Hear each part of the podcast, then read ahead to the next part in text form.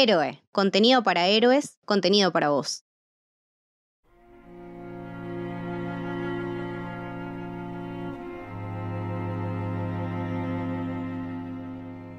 La existencia del libre albedrío quería decir que no podíamos conocer el futuro, y sabíamos que el libre albedrío existía porque teníamos una experiencia directa de él.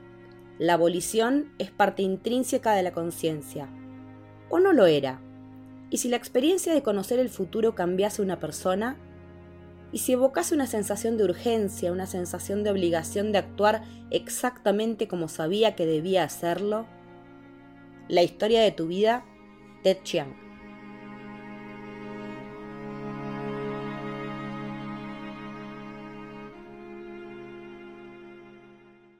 Bienvenidos y bienvenidas al Camino del Héroe. Mi nombre es Lucas y estoy con Leti. ¿Qué tal? ¿Cómo va? Y hoy vamos a hablar de... Algo que queríamos grabar hace mucho. Arrival, de Denis Villeneuve. Vuelve el dúo sci-fi. sí, después de tanto tiempo el dúo sci-fi retoma las fechorías. Sí, eh, una de mis películas favoritas de toda la vida, a la que yo considero realmente una obra maestra del cine. Y como decía Leti, un podcast que hace mucho queríamos hacer y no nos animábamos porque es una película tan profunda, tan compleja, que habla de tantas cosas importantes que para analizarla en su completitud tendríamos que hablar 20 horas. Así que bueno, trataremos de que no dure tanto y trataremos de hacerle justicia pero creo que va a salir una linda charla, sobre todo sobre el lenguaje, sobre la comunicación y por ahí sobre la vida en general, ¿no? Sí, sobre las maneras de comunicarnos. Eh, lo que nos deja la peli es, podemos comunicarlos con aliens, pero entre mismos humanos no, no se puede, ¿no? Me parece que, es una de las cosas que nos deja, además de un montón de otros pensamientos súper filosóficos que te, dan vuelta a la cabeza y terminás eh, reflexionando sobre todos los aspectos de la vida. Sí, totalmente. Eh, bueno, yo me súper acuerdo del día que la fui a ver al cine, que salí con una sonrisa, me acuerdo que iba caminando por la calle con una sonrisa pensando en, lo hermoso que es el cine. Eh, es una de esas películas que te, te mueve la estantería, ¿no? O sea, me, me, quedé pensándola y procesándola un montón, eh, me generó un montón de cosas. Eh, me acuerdo que iba, iba caminando por la calle charlando con la otra persona con la que había visto la película y, debatiendo, ¿no? Tipo, bueno, esto viene primero, esto viene después. Yo acá interpreté esto, ah, no, yo interpreté otra cosa. Eh, es una película que te, te, moviliza mucho y que genera muchas cosas para hablar y que se queda con vos. Se te queda impregnada en una parte de la mente una vez que la viste por primera vez y para siempre. De hecho, bueno, me pasó de nuevo hace poquito que la vi de vuelta y todavía la sigo procesando porque le, volví a encontrar más, como que le di toda una vuelta completa y le volví a encontrar más cosas. Eh, es una película tan perfecta, tan circular, que es como que nunca terminás de verla realmente. Sí, totalmente. A mí me pasó, yo fui sola a verla, salí a moco tendido llorando, con, no podía creer la belleza, la potencia de todo el mensaje que, que nos habían dado y le insistí a mi mamá para que la fuera a ver al cine, que no es muy propensa a ir al cine, pero la convencí, la vio en el cine y fue como, viste más, era para vos esta peli también, porque mi mamá es profesora de literatura, o sea, tiene mucha idea de lingüística, tiene, me explicó cosas de las que habla Luis, el personaje de, de Amy Adams, que yo por ahí medio no casaba. Eh, y la verdad que eso, la discusión enriquece muchísimo más todo lo que nos deja la película. Sí, totalmente. Eh, podríamos quizás empezar hablando por el cuento en el que está basada, que es un cuento que no se llama Rival, se llama Story of Your Life, Historia de tu vida, escrita por Ted Chiang, eh, que es un autor de, ciencia ficción, que es muy fácil entrarle porque no, no escribió tanto, escribió 20 cuentos recopilados en dos libros y nada más. Y la verdad que yo recomiendo muchísimo que, los lean. Se encuentran en PDF en internet. Y si no, nos preguntan y se los podemos pasar. Sí, sí, eh, digitalmente debe ser bastante fácil encontrarlos. Sé que también en español eh, hay una versión eh, traducida, editada, que creo que se puede conseguir por ahí. Con que una persona que esté escuchando esto me diga que va a leer el libro, yo ya soy feliz. me acuerdo que lo recomendaste en, en el episodio 200. Sí, es uno, creo que es mi libro favorito. Cada cuento te vuela la cabeza en, su forma. está, está buenísimo. Tiene uno sobre la Torre de Babel, donde la Torre de Babel existe en serio y llega hasta el cielo, y el sol pasa, es chiquitito y pasa por al lado.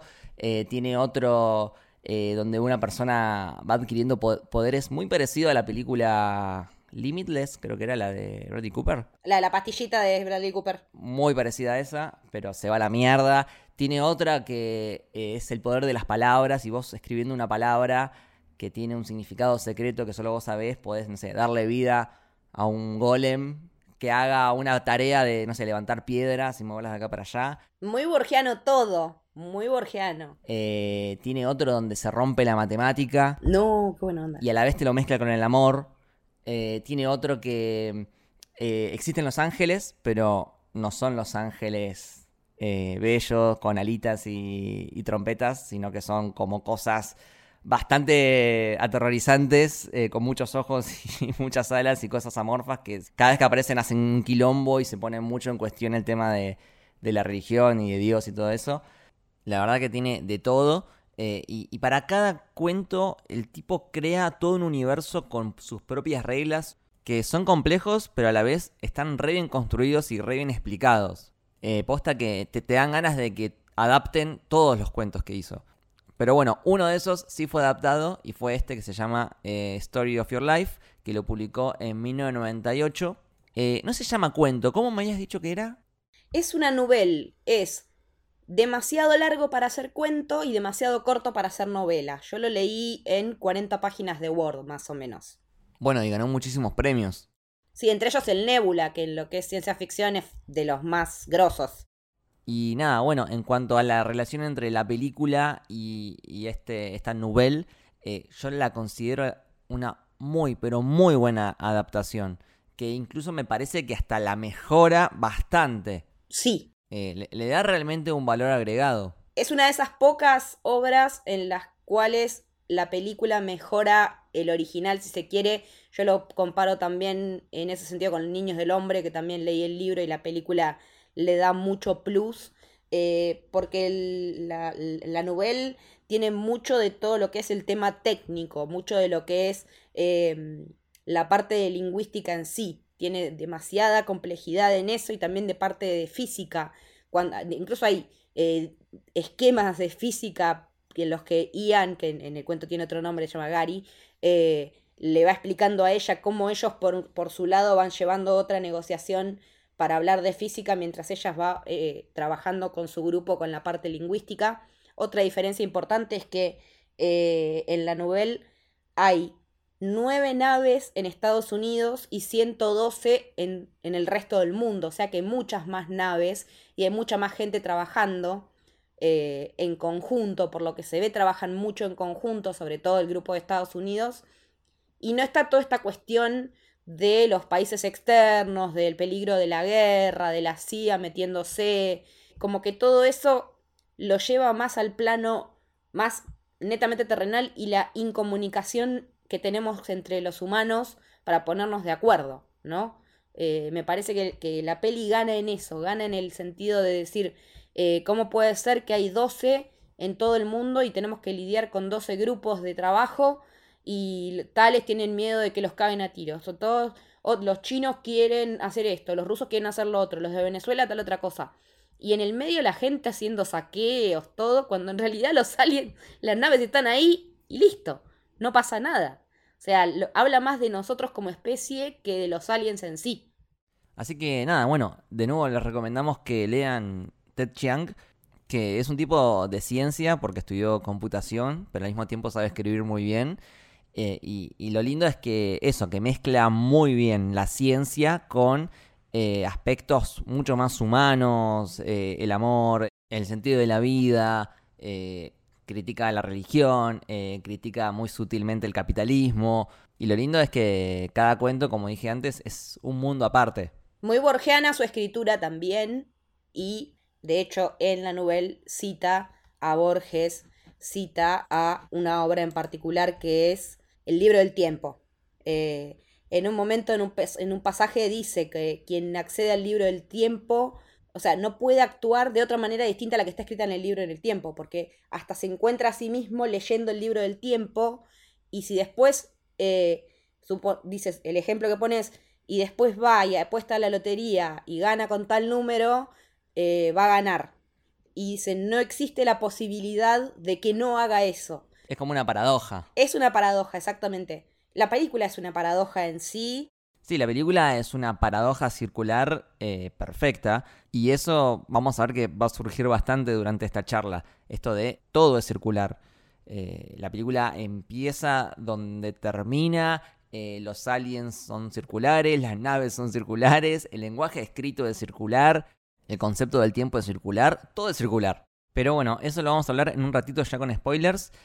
antes quería hablar un poco de la producción de la película un poco que todo surge del el guionista Eric Heiserer, que leyó el cuento, le encantó, le interpeló muchísimo y dijo, bueno, voy a escribir una adaptación, pero como para él mismo, o sea, no es que se lo pidió a alguien. Y habiéndolo escrito, eh, se lo presentó a varias compañías, no le dieron mucha bola, hasta que hubo una que sí, que es la de 21 Labs Entertainment, que es la de ¿Es la de John Levy? Es la de John Levy, eh, que es la que produce Stranger Things. Eh, les copó la idea, incluso eh, le habían dicho que anteriormente a ellos se le había cruzado en algún momento la idea de, hacer una adaptación de ese cuento. Así que bueno, ahí hubo como una especie de, match místico entre, entre el guionista y la productora. Y bueno, enseguida se contactaron con, me pongo de pie, Denis Villeneuve, que eh, no, él no venía específicamente del sci-fi, sí, era alguien ya bastante reconocido, eh, había hecho Incendies, Prisoners, Sicario. Recomendamos ampliamente toda la filmografía de, El Dennis, como le digo yo. Eh, la cuestión es que hasta ahí no se había metido mucho en la ciencia ficción, pero sí era algo que él siempre había querido, porque le gusta mucho, y estaba esperando la, que llegue la, la historia correcta, ¿no? Hasta que llegó esta oportunidad de adaptar el cuento de Ted Chiang, que él lo leyó y, dijo, sí, eh, me gusta, vamos por acá. Y como comentamos en el episodio de Duna con Santi, eh, como que él estaba atravesado desde chico por la historia de Duna, entonces como que es un fan de la ciencia ficción desde los 13 años, que fue cuando leyó el libro, y me parece que este fue como el preludio a Duna para experimentar con la ciencia ficción. Sí, es que yo creo que Arrival fue el desencadenante para que al chabón se le suelte la correa y vaya full sci-fi, porque después de Arrival hizo Blade Runner 2049. Claro. Después hizo Dune, ahora está con la segunda parte de Dune. Eh, una vez que se metió en el sci-fi, no salió nunca más. Y, lo agradecidos que estamos. Pero bueno, me gusta que Arrival haya sido lo que lo, llevó a todo eso. Bueno, a mí eh, el Denis me, me encanta, me encanta, es uno de mis directores favoritos. También, sí. Y amigo, muy amigo de Nolan. Bueno, perfecto. A eso, a eso iba a ir a continuación. De que yo veo a Rival y si me decís que es de Nolan, yo te lo creo. Porque tiene algo en, la forma de, filmar que e, es muy, es muy nolaniana. Eh, te remite mucho a, a, esos planos, a, eso, a esos colores, a esas texturas, eh, a ese ritmo muy propio de, de Nolan pero creo que lo más clave de esa esencia es definitivamente el enfoque realista que le dio Denis. Porque es tal cual, tal cual lo que pasaría en la vida real si mañana aparece un, ovni y se posa en el medio de Córdoba. Yo creo que sería algo muy parecido a, a, lo que pasa en esta película. Y me acuerdo cuando hablábamos de las películas de Batman de Nolan en el podcast desde la Baticueva, que, nada, hablábamos de esto, de cómo todo está justificado científicamente eh, a un nivel súper realista de eh, cómo funciona el traje de Batman, cómo funcionan las alas, el material, la física, te, explica cómo funciona cada tipo de arma diferente. Y bueno, acá en Arrival también, todo está explicado eh, de una forma científica, pero súper didáctico y siempre siendo interesante, nunca, nunca te aburre capta, capta toda tu atención de principio a fin.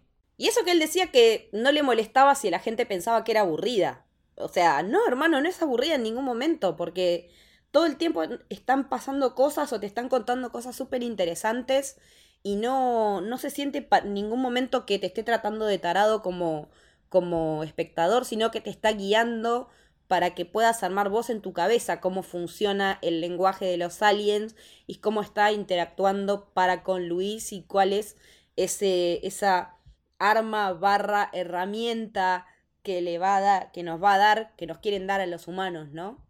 Claro, esto que decías vos, eh, bueno, el director de fotografía había tomado la decisión de que eh, la película en su mayoría tenga una paleta de colores bastante fría, bastante sobria. Eh, fíjate que predominan mucho los azules. Todo es bastante depresivo. Y, le comenta al Dennis, che, tengo miedo de que sea medio aburrido. Y, el Dennis le dijo, no, no, está perfecto porque yo quiero que se transmita ese, estado mental que tiene el personaje de, de Amy Adams. Porque es un personaje bastante melancólico que vos la ves y, decís, esta persona está triste. Y por otro lado, y acá ya me meto full spoilers, tenemos estos eh, recuerdos del futuro, que si te fijas tiene una paleta de colores, todo lo contrario, son colores súper cálidos, amarillos, casi naranjas, porque esos son los momentos donde ella, ella está feliz y es como su, su lugar más cálido. De bienestar, sí.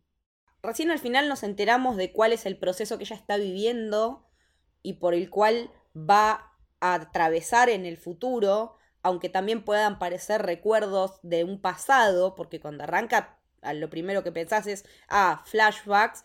Otra cosa muy propia de, las películas de Nolan, este, este juego con el tiempo que te afecta a la estructura de la película. Eh, pero lo que vemos eh, constantemente en ella es como que está asimilando tanta información que también nuestra propia fisiología humana no nos permite ella lo dice en un momento. Uno tiene entrenado el cerebro para hablar determinado idioma. ¿Y qué pasa si estás en otro país durante mucho tiempo hablando en otro idioma? Empezás a pensar en otro idioma.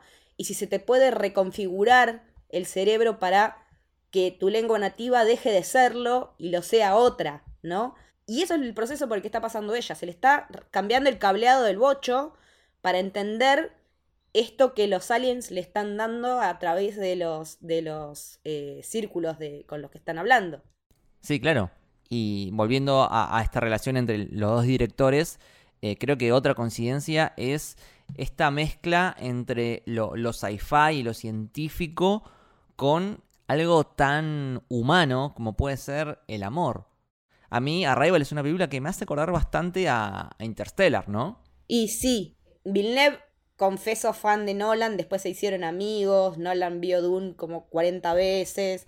Y, sí, hay como una simbiosis entre ellos, se llevan muy bien.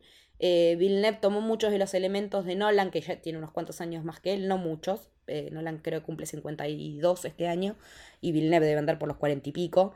Pero lo, lo ha tomado evidentemente de modelo, no solo en la paleta de colores, no solo en el realismo, sino en esto que vos decías, de contar historias de ciencia ficción eh, o por ahí no tanto, porque en The Prestige también hay, hay, una historia de amor por hijos, en este caso, o sea, en este caso siempre, en estas, en estas tres obras son los hijos, más allá del amor de pareja, ¿no? Como que el, lazo más trascendental es el, del amor entre padres e hijos, madres e hijas, y, que dos directores que hacen un approach de ciencia ficción con estos elementos, me parece que es la ciencia ficción que más me gusta ver sin ser tan dura como por ahí, no sé, la de Asimov, que a mí en particular me choca. Me hacen acordar mucho a Bradbury también, que es el que habla más de amor en ciencia ficción. Me pongo de pie. Uh, sí, necesito todavía ver buenas eh, versiones de cosas de Bradbury porque la verdad que eh, merece 10.000 adaptaciones porque ya basta adaptar a Fahrenheit, listo, no es la única obra que tiene, tiene muchísimas más.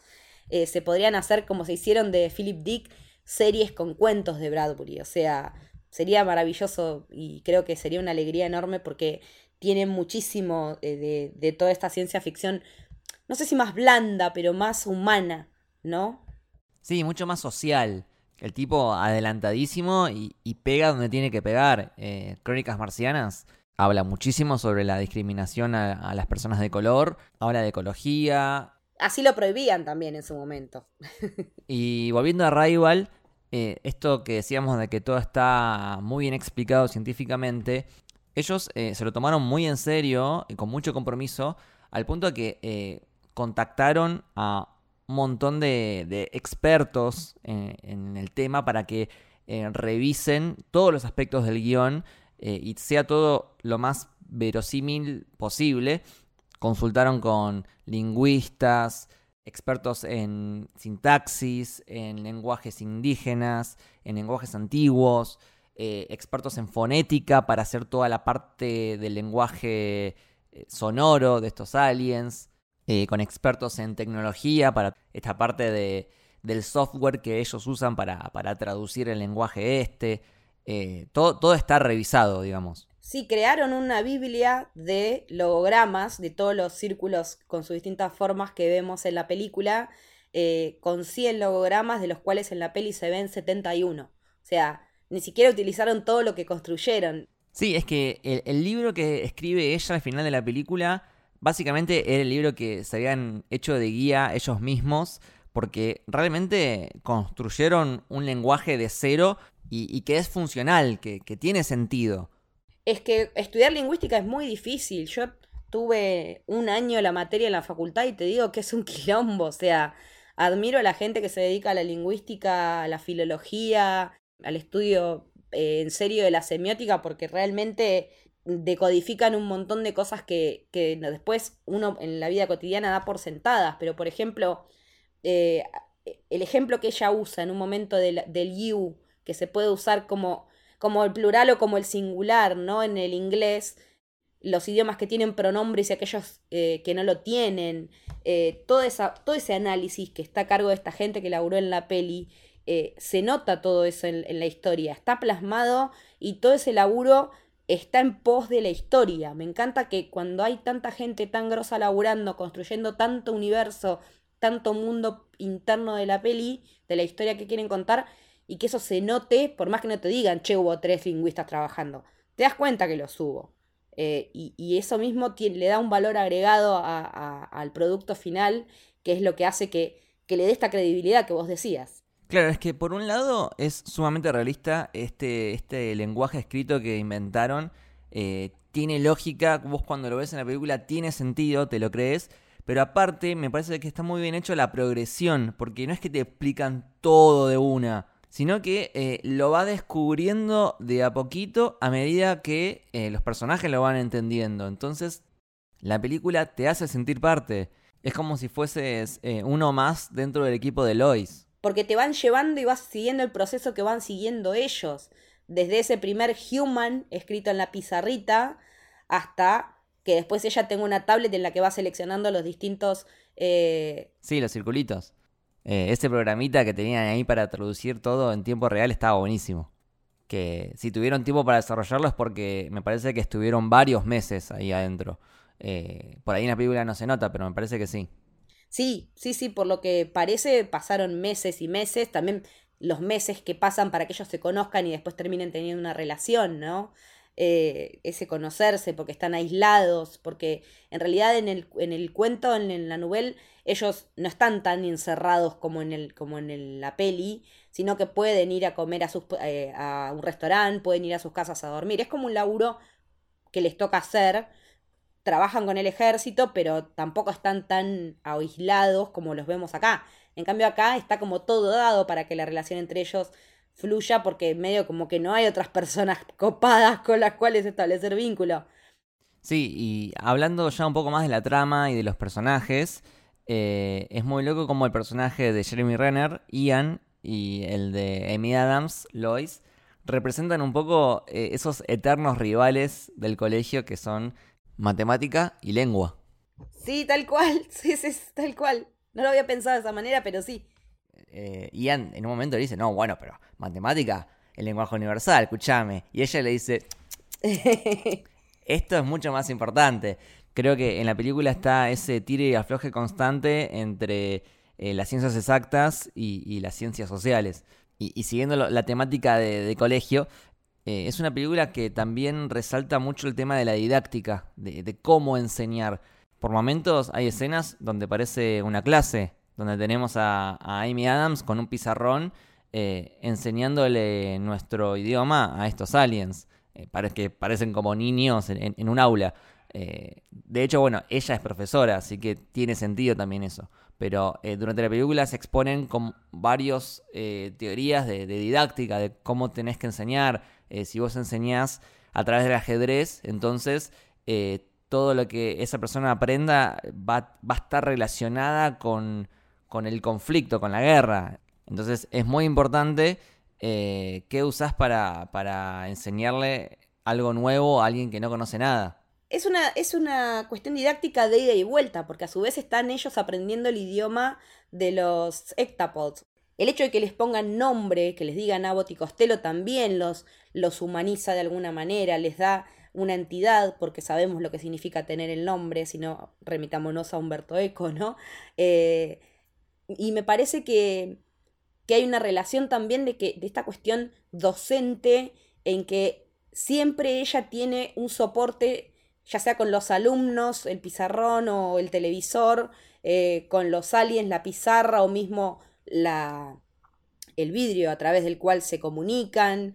Eh, los dibujos de la hija, siempre hay como soportes para los grafemas, digamos, de alguna manera. Eh, ella no puede, no puede no ser docente, me parece, en un punto, pero también acá es alumna. Y no solo alumna de los aliens, sino eh, de lo que le enseña Ian y a su vez docente de todos los demás y de todo el mundo con el que están compartiendo todos los descubrimientos. Sí, que creo que cuando uno piensa en Arrival, lo primero que se tiene en la cabeza es la imagen de ella con el traje naranja y una pizarra con, algo escrito en marcador. Que justamente mencionaba Patrice Vermette, que es el encargado de diseño y producción, que eh, le prestaron muchísima atención a, ese escenario porque era básicamente el más importante de la película, porque es donde pasa la mayoría de, las partes clave. Y bueno, comentaba eh, cómo la habían diseñado y todo eso. Y algo para mí muy importante es, bueno, esta pantalla que, que los divide que él en realidad lo que usa es la palabra ventana. Y, destaco esa palabra porque es justamente una ventana donde podemos ver un poquito de, otro mundo totalmente ajeno al nuestro y al mismo tiempo una ventana hacia una nueva forma de, pensar. A una, nueva, a una nueva manera de ver el tiempo y de ver la vida y la muerte y las experiencias que vivimos. Y también la casa de ella tiene un gran ventanal, un ventanal enorme. Total. sí eh, en el cual la vemos desde que está soltera, después con la hija, con él, eh, y como que siempre hay que tener una ventana abierta, una ventana que nos permita expandirnos, que nos permita ver más allá y no encerrarnos solamente en lo que nosotros pensamos, en lo que nosotros sentimos, sino que nos deje ver que hay otras experiencias, ¿no? Sí, y quería hablar un poquito de algo que nos voló la cabeza a todos, que es esta doble narrativa en la que empieza la película con algo que vos pensás que es un flashback y después te van mechando otros. Y me gusta porque es una decisión, una, una jugada maestra de, de guion en ponértelo al principio porque fueron lo suficientemente vivos para entender que hay muchísimas películas, muchísimas películas que empiezan con un flashback. Entonces, vos ves esto y decís, ah, listo, es un flashback. Y caes... Caes como un chorlito. Es buenísimo. Pero, ¿por qué caes? Porque si vos los interpretás como recuerdos, encajan bien como si lo fueran. Sí. Están muy bien puestos porque eh, están relacionados con las diferentes cosas que le van pasando al personaje de Amy Adams y, vos decís, ah, bueno, tal cosa le triggería un recuerdo del pasado. Entonces tienen sentido. Y no, en realidad son cosas del futuro. Algo que me parece que Amy Adams construyó muy bien, por algo es una gran, gran, gran actriz, es el tono, el registro que tiene su personaje, porque vos la ves desde el comienzo como un personaje que está como perdido, muy, muy melancólico, muy triste. Eh, pasan cosas, están todos con, con, las noticias del alguien y ella está como muy en la suya, va a dar clases igual. Tiene una mirada triste, yo le noto la mirada. Claro, entonces vos lo relacionás directamente con el flashback del principio y decís, y sí, claro que va a estar triste, si acaba de perder una hija. Pero no, todavía no pasó eso. Es que eso es lo que te facilita el lenguaje audiovisual, porque en el cuento ella cambia los tiempos verbales. Y entonces dice, vos vas a nacer y te va a pasar esto, y yo voy a ir, y voy a... Porque en el libro lo que pasa es que ella, la hija, vive hasta los 25 y le gusta escalar y se la da en una montaña y muere a los 25 años. Pero también ella puede ver, llega hasta ver su propio span de vida. Ella dice, yo voy a vivir 50 años más y sé cuándo va a ser mi muerte. O sea, evidentemente en la película no lo dicen, pero también está dado a entender que si puede ver lo de la hija, que es evidentemente lo que más la ha afectado, eh, incluso hasta su relación de pareja, porque eh, ella en un momento cuando dice, cuando se lo dije a tu papá, él no se lo bancó. Entonces lo que tiene la peli en este soporte es eso, que te permite jugar con es pasado, es futuro, que en la parte literaria ya directamente, desde que empezás a leer y está hablando en un futuro, eh, ya te das cuenta de, movida, de todas las experiencias que aún no sucedieron y ella vas, conoce y va eh, a, vivir por esta herramienta, por esta arma que le dieron los extraterrestres.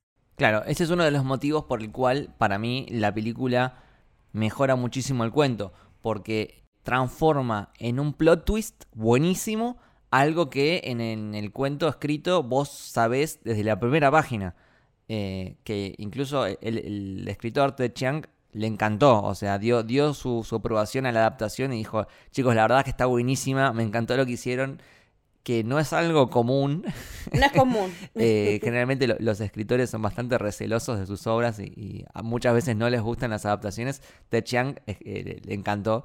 Y, bueno, algo relacionado con lo que decías, y creo que es algo muy importante en la película, es la polisemia, que es el hecho de que una misma cosa tenga diferentes significados al mismo tiempo. Eh, por ejemplo, gato puede ser eh, un animal o puede ser una herramienta para levantar un auto. Y lo que tiene el lenguaje visual es justamente que es más polisémico que, las palabras. Si yo te pongo un, círculo rojo, puede significar un montón de cosas. Eh, peligro, pare, eh, amor, eh, sangre, un montón de cosas. Ahora, si yo abajo te escribo estamos en vivo, se entiende mucho más. Eh, la, reducís la cantidad de, significados que puede tener. Bueno, el lenguaje audiovisual, en este caso de la película, le permite en estas escenas que son que parecen ser recuerdos, jugar con el doble significado y que en realidad vos pensás que son recuerdos, pero no son recuerdos, son otra cosa. Y porque lo mismo te dicen en la película, el orden secuencial de cómo funciona una lengua como el inglés o como el español, que tenés sujeto, predicado, que tenés tiempos verbales, que tenés eh, pronombres, hacen que la, palabra escrita, desde ya, eh, además que te está proponiendo una orientación para que puedas entenderla, porque en nuestro caso es de izquierda a derecha, en otros, en otros idiomas es de derecha a izquierda, de arriba hacia abajo, es algo que, que, es como muy estanco. Y en un momento ella da un ejemplo. Dice, ¿qué pasa si empezás a escribir la misma frase con las dos manos desde un costado y desde el otro? ¿Y cómo harías para no errarle a los espacios que vas a necesitar en relación a cómo funciona el lenguaje alienígena? Me parece que, que viene por ese lado. La, nuestra, la manera nuestra, por lo menos occidental, de los, o de las lenguas romances o de algunas lenguas sajonas, tiene esa limitación si se quiere, mientras que en el audiovisual vos podés darte un montón más de libertades que te permiten jugar con algo que en el libro no es un plot twist y convertirlo en tal. Bueno, y ahí mencionaste algo muy importante que yo creo que es la papa de la película, que es un concepto muy interesante, que, eh, bueno, ellos le dicen la hipótesis de Sapir-Whorf, que es esto de que el lenguaje te puede afectar la forma en que pensás. Y hay eh, muchos ejemplos y muchos estudios que se hicieron que llegaron a la conclusión de que sí, hay una relación entre tu forma de pensar y, tu lenguaje nativo. En la película te lo muestran a través de esta forma circular de escribir, en donde justamente ya necesitas saber cómo termina la oración para poder escribirla toda al mismo tiempo. Y bueno, eso obviamente lo lleva a, un extremo de fantasía donde eh, vos a través de eso podés empezar a ver el tiempo en forma circular. Pero en nuestra vida real también hay eh, bueno, muchísimos estudios que eh, certifican que la forma en que escribimos o que hablamos pueden llegar a modificarnos cognitivamente la forma en la que pensamos. En países como por ejemplo Japón, donde quizás no se diferencian los pronombres, tienden a tener valores más colectivos, más de, comunidad. Y en otros lenguajes, como por ejemplo el inglés, donde se marca la diferencia entre el I y el you, tienden a tener valores más individualistas. Eh, otro ejemplo, en países donde el lenguaje no tiene bien marcado un tiempo verbal para el futuro, encontraron que eh, la población tendía a generar más ahorros, fumaba menos, eh, tenía sexo más seguro y, en general eran más saludables. Eh, me imagino que puede llegar a tener que ver con el hecho de que por ahí al no tener un tiempo verbal para el futuro, la gente pueda tener menos ansiedad. Ponele, no sé. Wow, es muy revelador eso es que no somos conscientes de todo lo que obra en el lenguaje, de todo lo que obra el lenguaje en nosotros hasta que nos ponemos a analizarlo, pensarlo un poco. Otro ejemplo, en inglés, eh, el verbo to be significa ser o estar, mientras que nosotros sí tenemos dos palabras que, que diferencian esos significados. Claro, son cosas muy diferentes. Para nosotros no es lo mismo una persona que está borracha que una persona que es borracha, que denota que es alcohólica una cosa es temporal y la otra cosa es como más absoluta. Permanente. Y en inglés es todo lo mismo. Y eso no está bueno, porque si estás triste, en inglés también sos triste. Y si bien podrías sacar el significado por, el contexto, eh, cognitivamente tiene un efecto negativo. Otro ejemplo, y esto doy fe porque me, ha pasado en lo personal, que son con los lenguajes de programación. Yo programé muchos años y realmente te cambia la forma en que ves al mundo, porque empiezas a ver la vida en forma de, algoritmos. Si pasa tal cosa, entonces hago tal otra, y si eh, tal valor es mayor a otro valor, entonces eh, vuelvo al comienzo y repito. Empezás a ver todo en función de, variables, de condicionales y, de pasos. Y empezás a tomar tus decisiones en la vida como si fueran eh, algoritmos y, y te elaborás cuáles son los pasos a seguir para cada escenario posible según cada variable. Es un montón. Eh, hay gente que dice que es un infierno eso, pero a mí, por ejemplo, me, ordena la forma de pensar porque cuando tengo que tomar una decisión es como que me elaboro en mi mente todos los escenarios posibles y tengo plan A, plan B, plan C para cada situación. Sí, sí, pasa mucho. A mí, al contrario, que soy del lado de la comunicación, me pasa todo lo contrario. Tiendo a eh, sobreanalizar los discursos y, eh, pensar demasiado en qué dijo, cómo lo dijo, qué postura corporal tenía cuando lo dijo. Y por eso también a mí se me complica cuando mantengo conversaciones por, por chat eh, porque me está faltando el componente de la otra persona viendo cómo gesticula, con qué cara me lo dice. Claro, por ahí te tomas literal algo que era en joda. Me tomo, claro, me cuesta mucho eso, porque desde la, la parte de la comunicación, nosotros estamos cableados para pensar en todo lo que está pasando alrededor. O sea, el contexto es fundamental en la comunicación desde cuando das una noticia, el contexto fundamental, hasta cuando estás comunicándote con otra persona, que si, si lo está diciendo en joda te das cuenta porque está poniendo una cara o porque hizo un gesto. Entonces, a veces me cuesta un montón interpretar qué me están diciendo en un chat porque si no me ponen un signo de pregunta, si no me lo puntúan bien, eh, me, me, me cuesta desde ese otro lado. O sea, vos te, lo ves desde esa otra perspectiva. Vos sos eh, Ian y yo soy Luis en ese sentido. claro. Eh, bueno, otro ejemplo, los chinos, los japoneses, que tienen una forma de escribir que son ideogramas. Entonces por ahí te encontrás que el kanji para árbol en cierta forma se parece a un árbol. Claro, sí. Y, y, eso para mí está relacionado con el hecho de que, por ejemplo, los japoneses, viste que cuando quieren plantear un concepto usan analogías todo el tiempo. Tipo, bueno, tu problema es como cuando el agua del río se choca con una piedra y qué sé yo, es como todo muy figurativo, porque para mí tiene que ver con la forma en que escriben ellos, que también es figurativa. Eh, otra cosa que tienen es que por ahí lo que para nosotros es una oración de 10 palabras, ellos tienen eh, tipo un símbolo que, que sintetiza todo eso. Eh, y viste que ellos son como personas como mucho más conceptuales, como que tienen una visión mucho más, no sé, como más sabia, más sintetizada. Sí, me pasó con un con una serie coreana, eh, con un K-drama que se llama eh, Hometown Cha Cha Cha, y la parte en coreano que está escrito el Cha Cha Cha parecían tipitos bailando, boludo. Claro, no, no sé el coreano, pero el japonés, el kanji de persona es como una personita. Sí, es que tenía forma de personita, pero como con los bracitos arriba. Es que, bueno, en Japón eh, tienen como 3, 4 sistemas de escritura diferentes, porque tienen el hiragana, que son por sílabas en japonés, el katakana, que son para las palabras de origen extranjero pasarlas al japonés, el kanji, que es el de origen chino, eh, que es más figurativo, y el romanji, que es cuando traspasan del japonés a las letras latinas.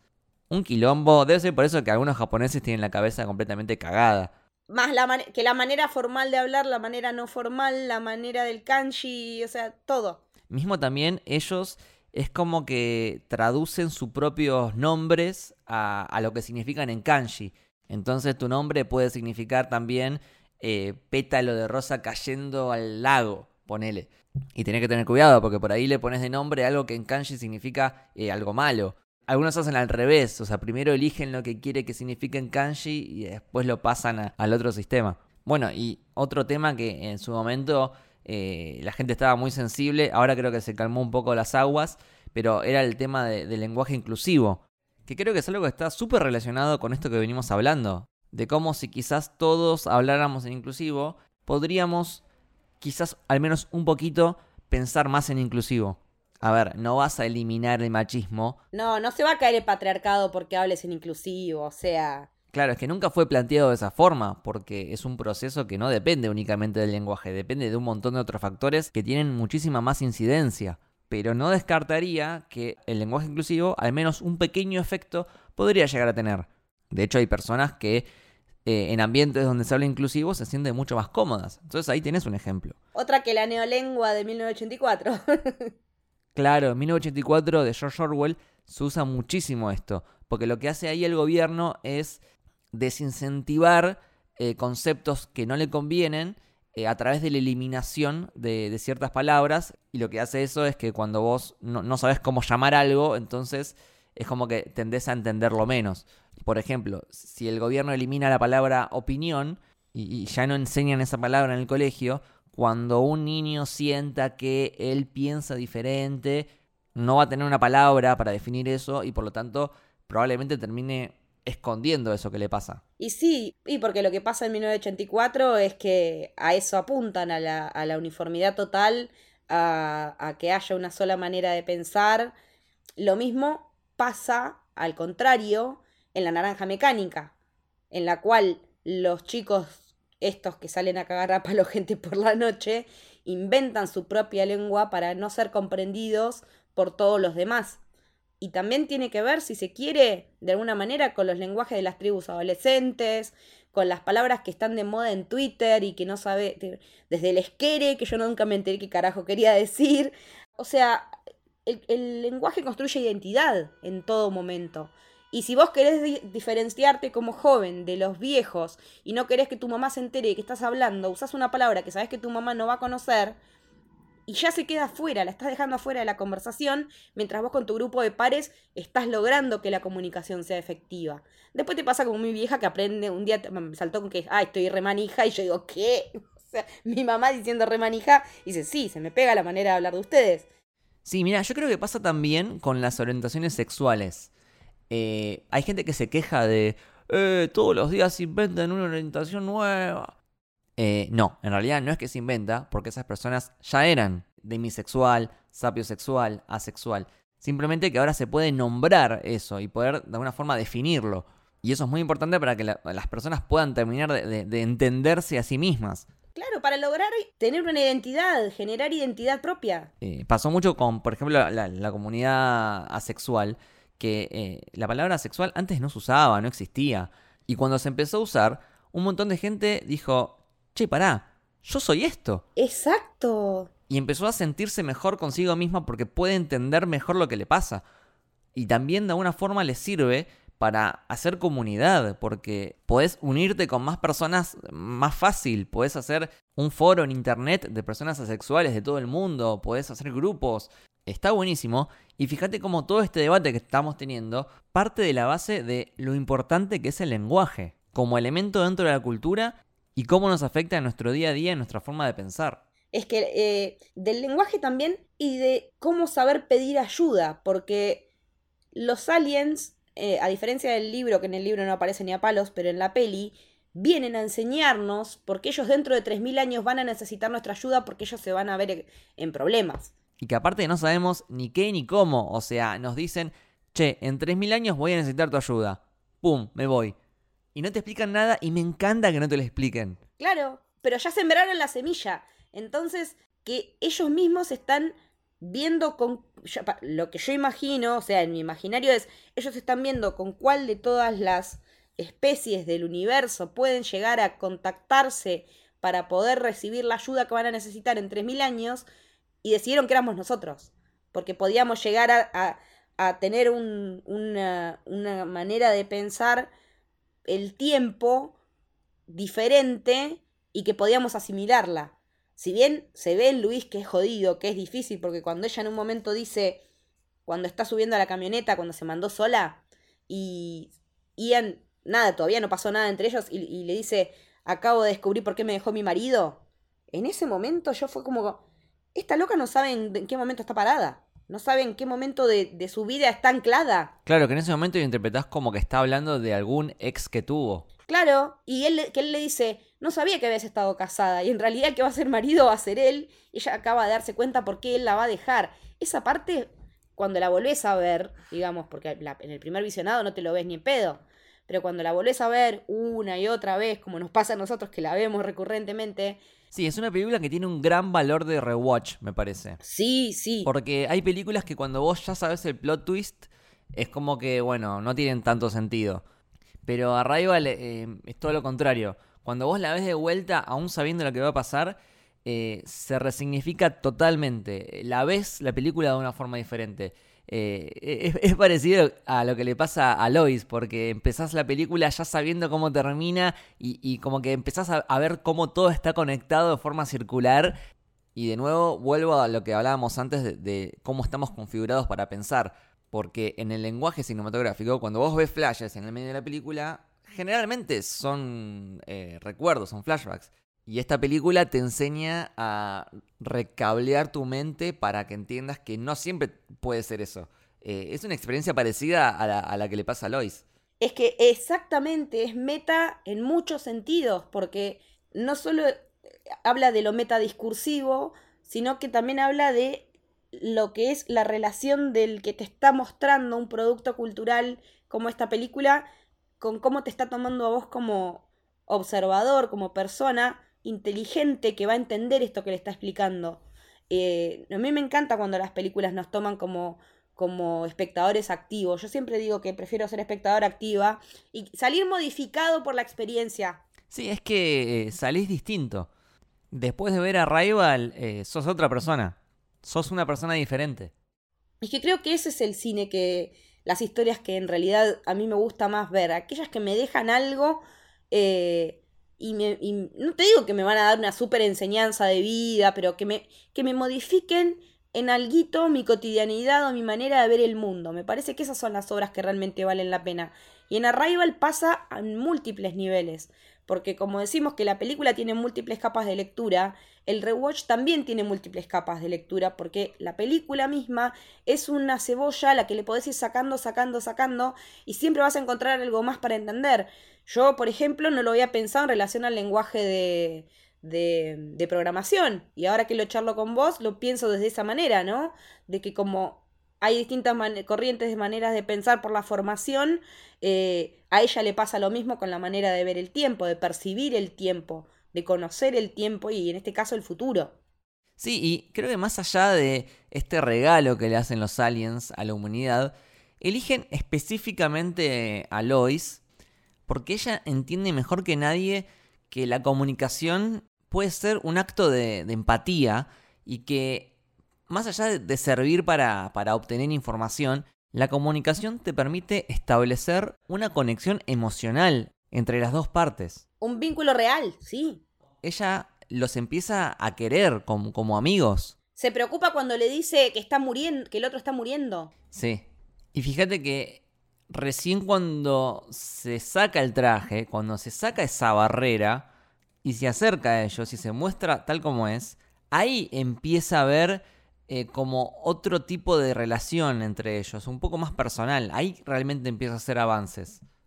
Y creo que hay un momento quiebre, un momento que ella hace el clic, eh, donde ella empieza a entender el lenguaje cuando está en el escritorio y está como analizando los patrones de las manchitas. y de repente se le cruza un flash y ella pone cara de, ok, ¿qué, qué, qué fue eso? Eh, porque me parece que el que vemos al principio de la película, no sé si lo, lo ve ella, sino que es más para el espectador. Pero este que vemos en ese momento donde ella está en el escritorio con, con el lápiz. Sí, que está midiendo con la regla, ahí es donde ella empieza a entender. Cuando puede leerlo, es cuando empieza a ver el futuro. Qué bueno el momento donde ella está ya en la nave, eh, adentro, sin el traje, sin nada, y, y ve estos flashes y dice, che, pero ¿quién es esta nena? Y vos te quedás como, ¿cómo quién es esta nena? Eh, eh, ¿Es tu hija, boluda? ¿Es tu hija? ¿Cómo quién es? sí. Y ahí te quedás pensando como, no, es el futuro, la concha de mi madre. No, te destruye completamente la película en ese momento. Ya sabes que, ya sabes que tuvo la nena, que nació, se murió, ya sabes todo. Cuando ella se da cuenta, vos ya sabes todo. No, no, ahí la película te rompe, te rompe el cerebro y te rompe el corazón. Sí, sí, sí, tal cual. Bueno, y con lo que decía más temprano, hace un ratito, eh, después de leer el cuento hoy de vuelta, lo había leído en su momento cuando, cuando vi la peli y no me acordaba mucho, me hizo replantear el tema del libre albedrío o del futuro ya predestinado, ¿no? Porque eh, en el cuento lo dejan como que vos no podés no elegir el futuro que ya está escrito para vos, como que ella no puede elegir no vivir ese futuro. En la peli eso no está tan no es tan determinante, no es tan clavado. En la peli te da la sensación de que ella está eligiendo vivir esa vida, por más que sabe que la hija se va a morir, que se va a separar de él, que él se va a cortar eh, de, de la vida de ellas. Y me parece mucho más valiente la decisión en la película todavía.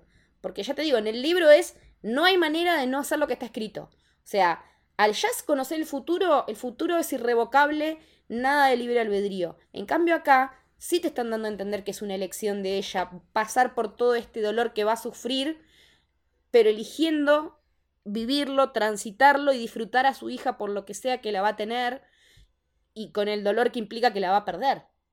Me hace acordar al poema que sale al final de Jojo Rabbit, que dice, eh, vos tenés que abrazar todo, tanto lo bello como lo terrible. Vos tenés que seguir adelante. Y, y es eso.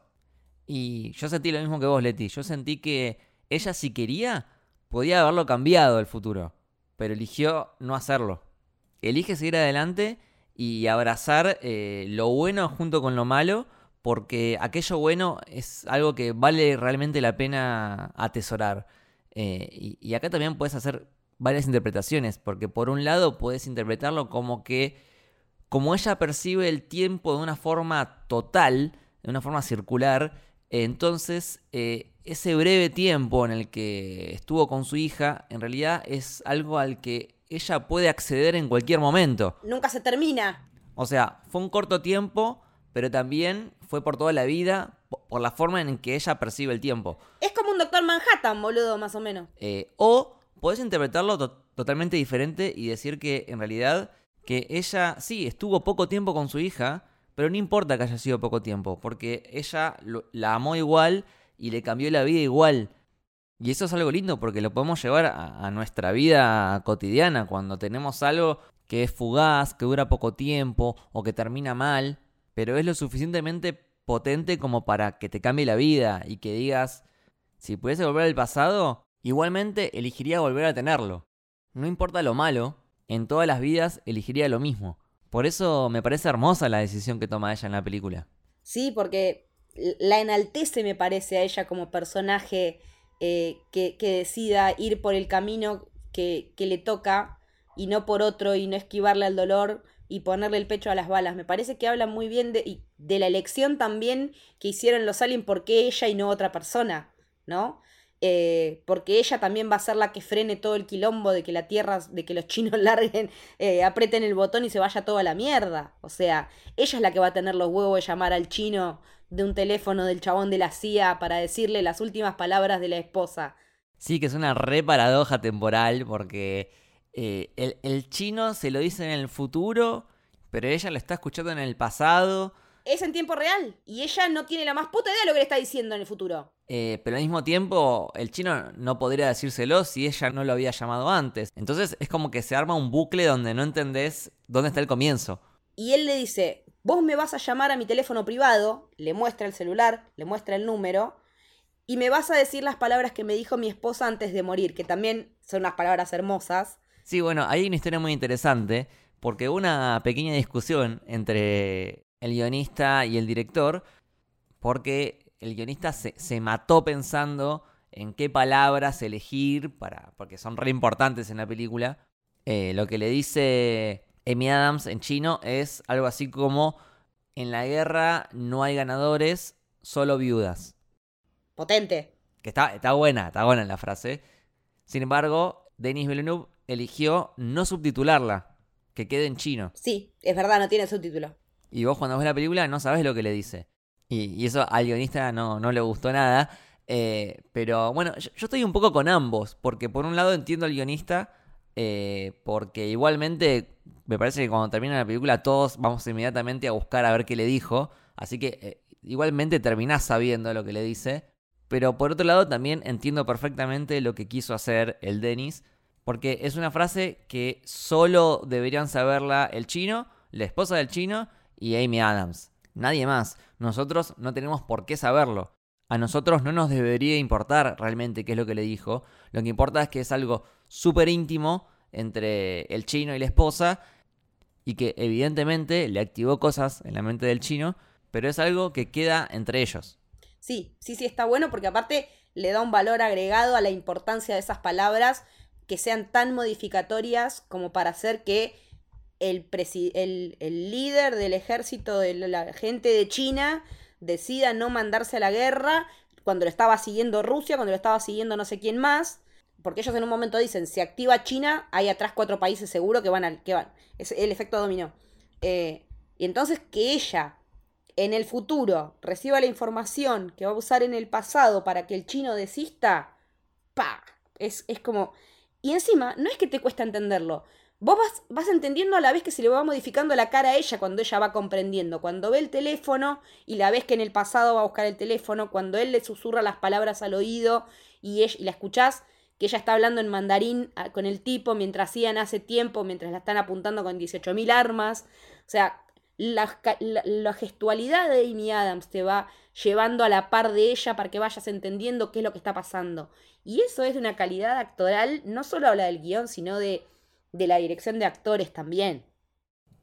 Sí, y hay otro momento eh, inverso, es decir, donde para mí viaja la información del pasado al futuro, porque eh, en el futuro la, la hija le pregunta, che, ¿cómo se dice cuando dos partes cooperan para sacar una ganancia mutua? Y la madre le dice, ay, no sé, no me acuerdo, pregúntale a tu padre, que es el hombre de ciencia. Ahí había otra pista de que el padre era Jamie Renner. Y ella, bueno, no sabe pero en el pasado están en una reunión con los militares y en un momento Jeremy Renner dice la frase y ella en el futuro dice, ah, pará, me acordé. Se dice juego de no suma cero. Pero te queda la duda de si, si se acordó justo en ese momento o si cuando lo aprende en el pasado, entonces lo aprende al mismo tiempo en el futuro. No, para mí eh, ella va descubriendo cosas eh, en el futuro a medida que van sucediendo y, como, como, ya su pensamiento no es lineal, sino que es, eh, que es todo, todo, todo el tiempo en todas partes, ya su cabeza funciona de otra manera. Como que la información viaja en los dos sentidos. En el futuro aprende cosas del pasado y en el, en el pasado aprende cosas del futuro. Claro, porque en este caso podemos decir recordó lo que dijo Jeremy Renner, pero con el caso del chino no. No había forma de que ella lo pudiera recordar, porque es el futuro. Entonces te ponen las dos posibilidades, que puede ir para adelante y que puede ir para atrás. Y bueno, eh, creo que si bien ya venimos hablando de un montón de mensajes que dice la película, eh, otro muy importante que, que, deja me parece que es el tema de trabajar juntos. Porque los aliens podrían haber venido, nos daban toda la data y se iban y listo. Pero de alguna forma, al darnos una doceava parte a cada país, nos obligaron a, a unirnos y a trabajar juntos. Entonces me parece que seguimos hablando de, de la comunicación, de hablemos, cooperemos, no nos aislemos. Es que yo creo que ellos van a necesitar que estemos unidos para darles eh, una mano. Y aparte, eh, otra de las cosas interesantes es cuando ella sube sola a la nave, que la nave ya se alejó y que está finalmente con ellos sin vidrio de por medio, ahí aparecen los subtítulos.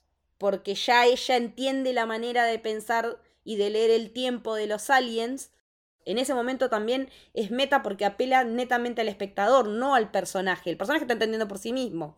Y así como elige no subtitular lo que dice la esposa, lo que dijo la esposa al morir del chino, en este momento sí eligen subtitular para que nosotros tengamos la herramienta, porque si no, ahí sí que nos quedamos en pelotas. Entonces ahí también están pensando en, en el espectador desde la manera en que, sí, ahora necesitamos este soporte del subtítulo para que vos puedas entender, porque ella ya lo entiende. Sí, la película es meta y como ella ya entiende, entonces eso nos habilita a nosotros también poder entender.